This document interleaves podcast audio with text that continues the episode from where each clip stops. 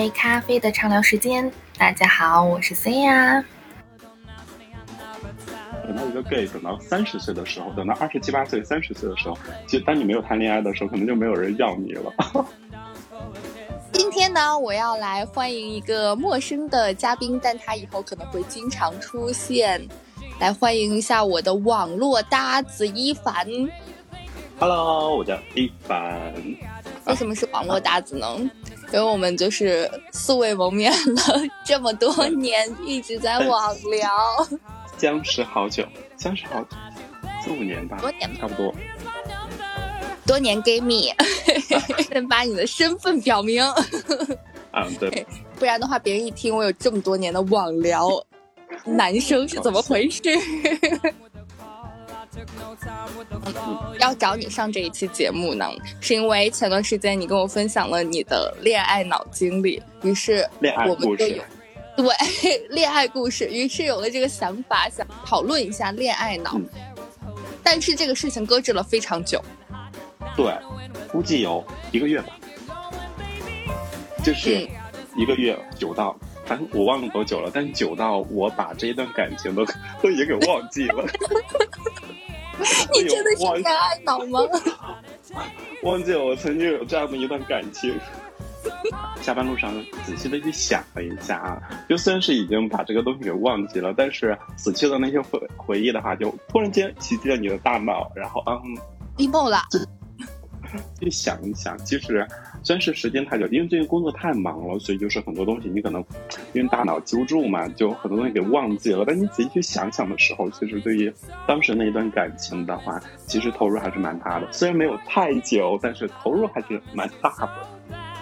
我当时就一直在说你是个恋爱脑，然后你自己最后也承认了。所以你觉得什么叫做恋爱脑呢？嗯，什么叫做恋爱脑呢？就是感觉恋爱脑这些东西，其实它是没有一个很好的一种定义的。如果就真的下一个定义的话，我会感觉其实每一个恋爱脑，首先它是真诚、坦诚的，嗯，其次的话就是心相对来说比较软一些吧。就我们的爱情观吧，对待爱情的一些小想法。当然，其实我会感觉，大家现在很多人会把这个恋爱脑和脑残这个词。就是没有做一个很好很好的区分。现在我在网上就看到很多的东西叫苦瓜大队嘛，对吧？这怎么去评判呢？就是他们苦瓜大队就就就活该吧。但是我们恋爱脑的话，其实我们还是蛮享受。我感觉我还还蛮享受，就是那个自己沉寂当中的那个感觉、那个过程的。因为这个沉寂的过程的话，我会感觉我们真的很坦诚、很真诚的。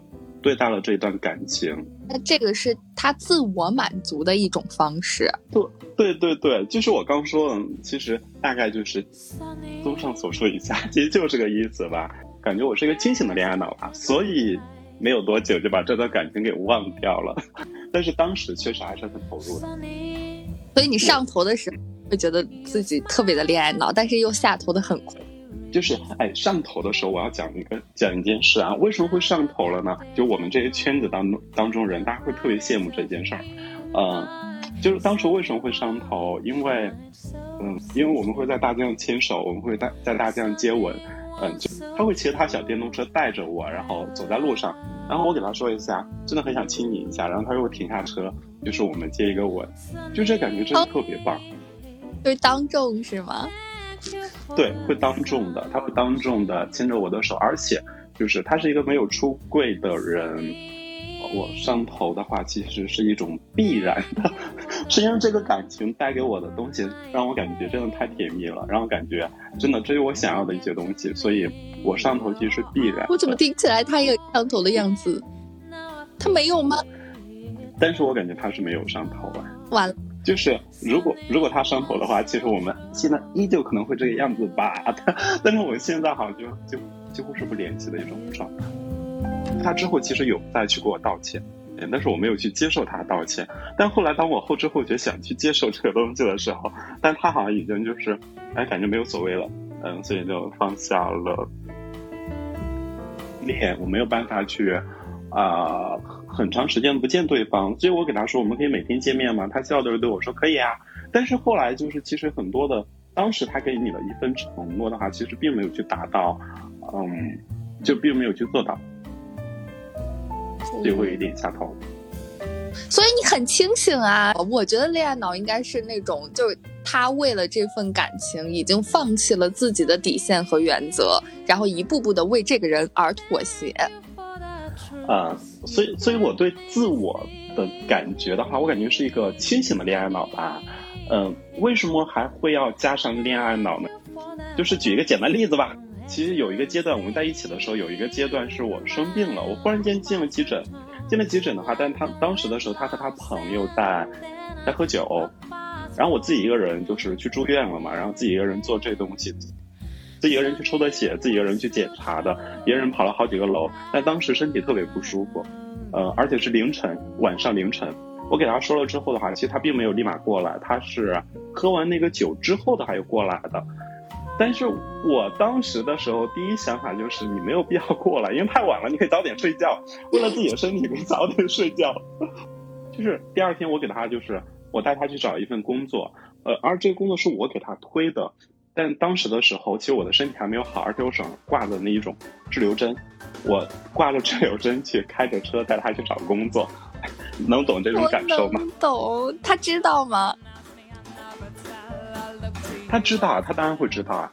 他知道你在生病，但是，对他知道我在生病，因为当时他去医院看了我嘛。但是我感觉他应该早点休息，所以我就让他回家了。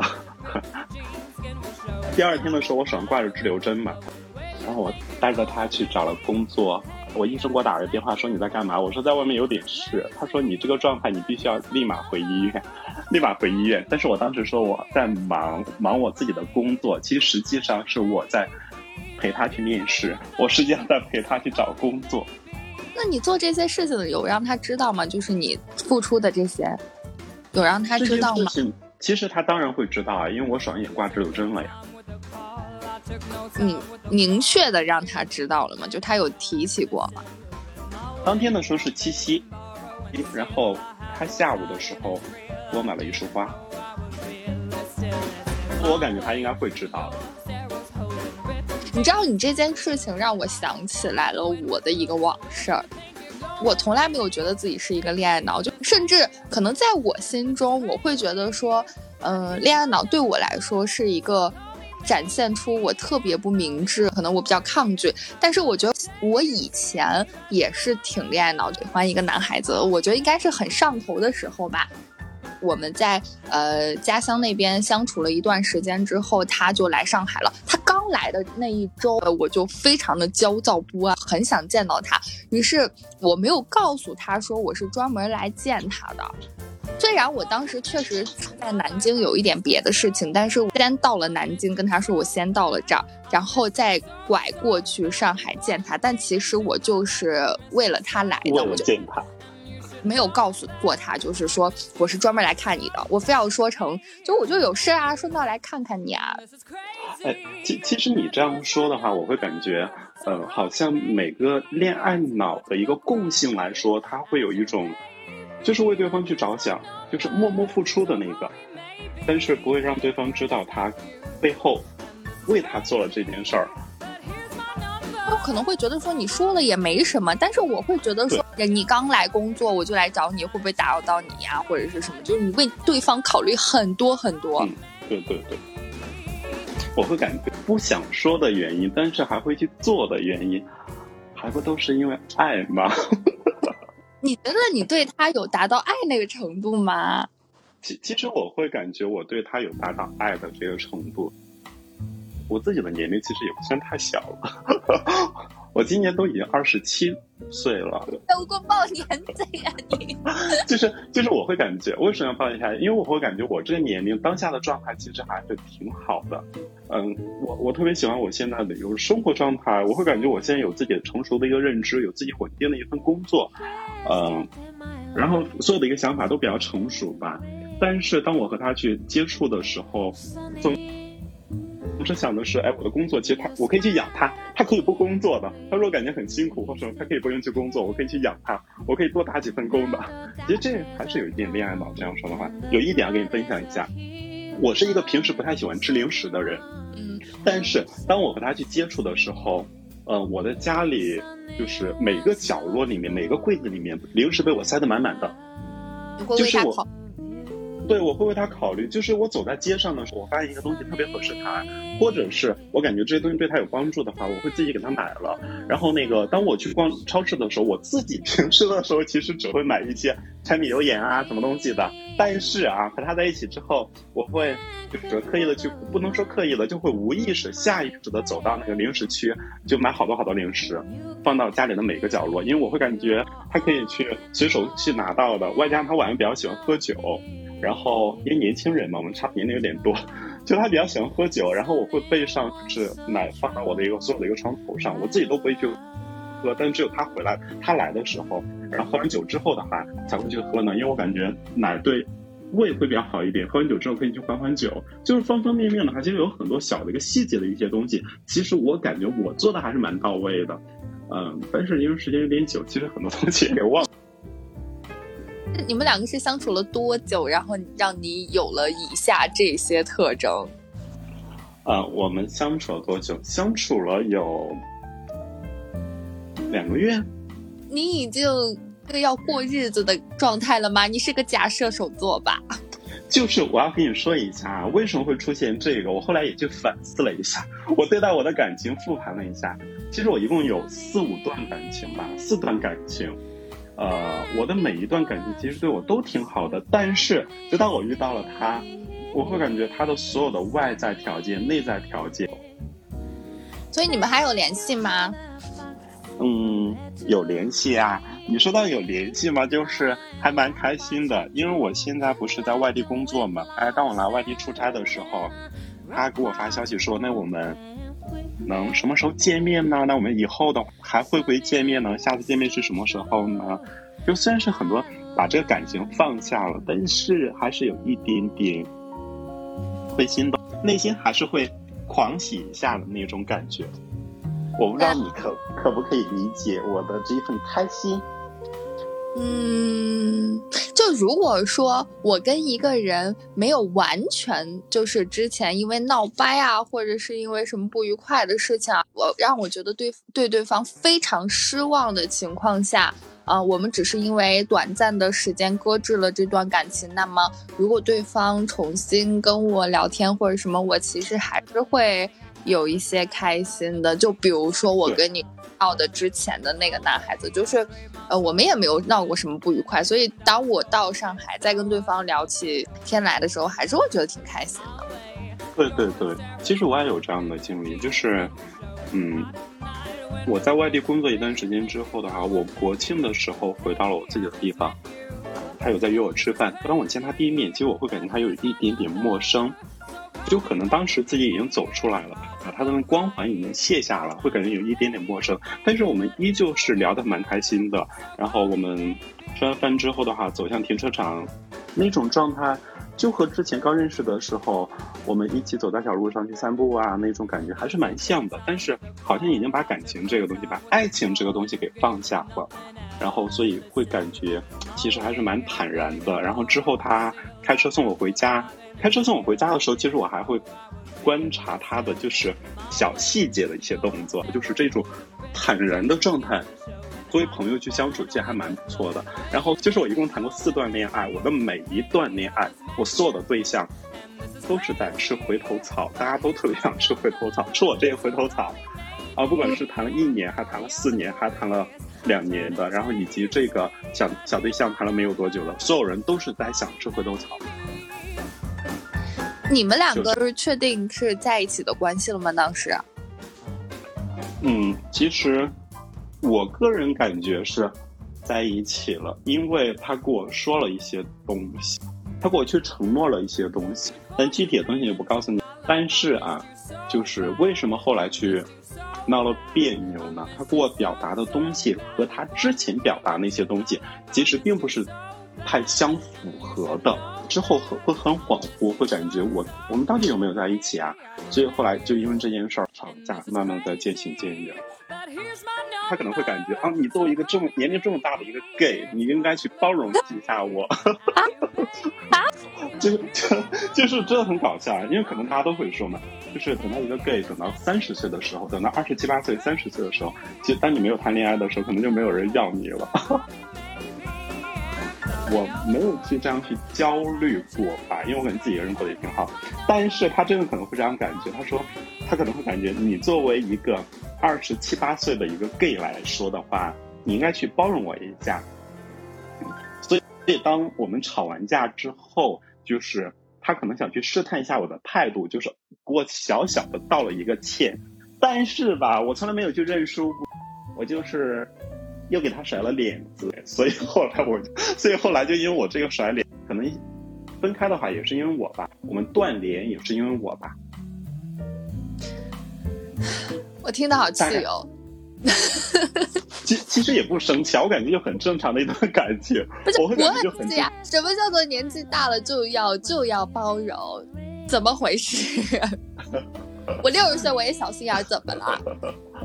其实我对待感情的一个观念的话，我其实是有在包容他。我们之所以相处的就一直很开心的一个原因，是因为我确实一直在包容他。就是我们的年龄其实是差了有七岁吧，他二十出头，我二十七岁。就是他所有的行为，我都是可以去包容他的，因为我会感觉他只需要开心就可以了。所以当他大晚上就和他朋友去喝酒，喝的烂醉的时候，然后我再开车去接他，我我没有一点点抱怨。一个礼拜可以持续三四次左右，你会觉得很幸福吗？你真的是一个这种社会的恋爱脑。就是啊，有的时候会感觉我就是下贱，但是啊，但是如果再如果再来的话，可能还会去做。有可能会和好吗？我感觉应该不会和好了吧？为什么？说应该绝对不会和好了。是，其实到二十七八岁的话，做我们这个群体，大家很多人面临的一个问题就是比较现实嘛，他可能会回归家庭啊，或者是什么啊。当然了，我对于回归家庭这个观念的话，其实我特别不赞成，因为我会感觉你就喜欢男生的呀，你为什么要去？隐藏自己的啊，你为什么要去遮遮掩掩的？你为什么要去影响别人女生呢？让别人当同妻啊什么的？但是他以后可能要回归到家庭，所以他他后来跟我说的时候，其实我还挺挺挺坦然的吧。我不知道我当时怎么想的，我感觉就是他要回归家庭了，所以就是我们之后相处的话，其实也不会太长久。但是我是想的是相就只只需要当下开心就可以了。我给自己的标签是清醒的恋爱脑，所以就是当对方想去撤离的时候，想去退往后退一步的时候，我从来没有去阻挡过对方去往后退一步。爱情嘛，对吧？就是真诚的对待这个人就好了，坦诚的对待他，真诚的对待他。但是当两人要往后退一步的时候，或分手啊，或者是离婚啊什么的，就我感觉没有必要去阻挡吧，遵循对方的意见。爱他就是要遵循他所有的意见，包容他所有的行为。所以你现在还对他能谈得上爱吗？现在的话，其实谈不上爱了吧。现在，现在我只爱我的工作。哦，你下头的很快。对呀，就下头特别快。这前后才才一个月吧。就是你的恋爱脑是在你的一段时间内。很真诚的对待那份感情，是挺享受那段时光。就是因为自己太沉寂了，所以才会形成一定的恋爱脑，但是还是蛮享受的。以后给你创一个那个什么 VR 体验站。当我想去体验爱情的时候，就去 VR 里面去体验一下。我是觉得，如果说一个恋爱脑，他是做到了，比如说他。他的底线跟原则，他做人的底线和原则都被那个人所打破了的话，他依然还是为那个人在付出。我就觉得说，这可能已经不是爱情，甚至不是恋爱脑了，他可能就是一个脑残。脑残，对，就我们刚开始说脑残。对，但是如果是他在爱这个人的过程中，他很投入、很用心，我觉得这是一个好事儿。比如说，在遇到了底线要被打破的时候，还是坚持自己的原则，能清醒的走出来，这就是一件非常好的事情了。对，所以我感觉我的状态其实还蛮好的。就比如说，你特别喜欢一个人，就你刚才去上海那那件事儿吧，你特别喜欢他的时候，就是你怎么去走走出来的呢？嗯，我这个事情有一些过于久远了，这个事情差不多都发生在四年前。事情就可能也是跟你所谓的，比如说你现在已经有很多很多忙碌的工作了，所以让你。嗯，很快能抽离出来，或者是你就是现在的生活重心不止在爱情上面了。就是我发现，当我从学校走出来了之后，我我发现我很难去喜欢别人了。就是我好像嗯很难很难去对别人有这种就是所谓的上头的这种想法了。就感觉我跟一个人约会一天、约会两天、约会三次，就会让我觉得精疲力尽。有可能是因为没有遇到。嗯，那样的人吧，但是我觉得我以前上学的时候，我好容易就心动啊，好容易我就感觉对这个人超级上头。然后当时我记得我回来了之后，跟对方不是一直异地嘛，嗯，就是在异地的那段时间，我会自己去脑补我跟他之间的那些就可能会发生的情节，或者是自己对他的那些想，然后越脑补我就越上头，我自己在这边上头，但其实人家什么都不知道。其实我会感觉这一点哈，其实也也是有一点点恋爱脑的那一种。我现在觉得啊，就是闲得慌，你知道吗？就是太对对啊，对，就太闲了，所以就是自己就是无限的，就是你有很多的时间去想这件事儿，就想这件事儿，所以就是在脑补你两个人的未来。忙碌一些其实挺好的。入感情最好的方法就是认真工作，工作真的会占用你百分之百的时间，让你没有任何的感，任何的时间去关注到感情，关注到方方面面。那今天的内容就到这里啦，到这里吧，下班喽。下班下班，感谢大家收听啦。希望你对生活永远保持热情哦。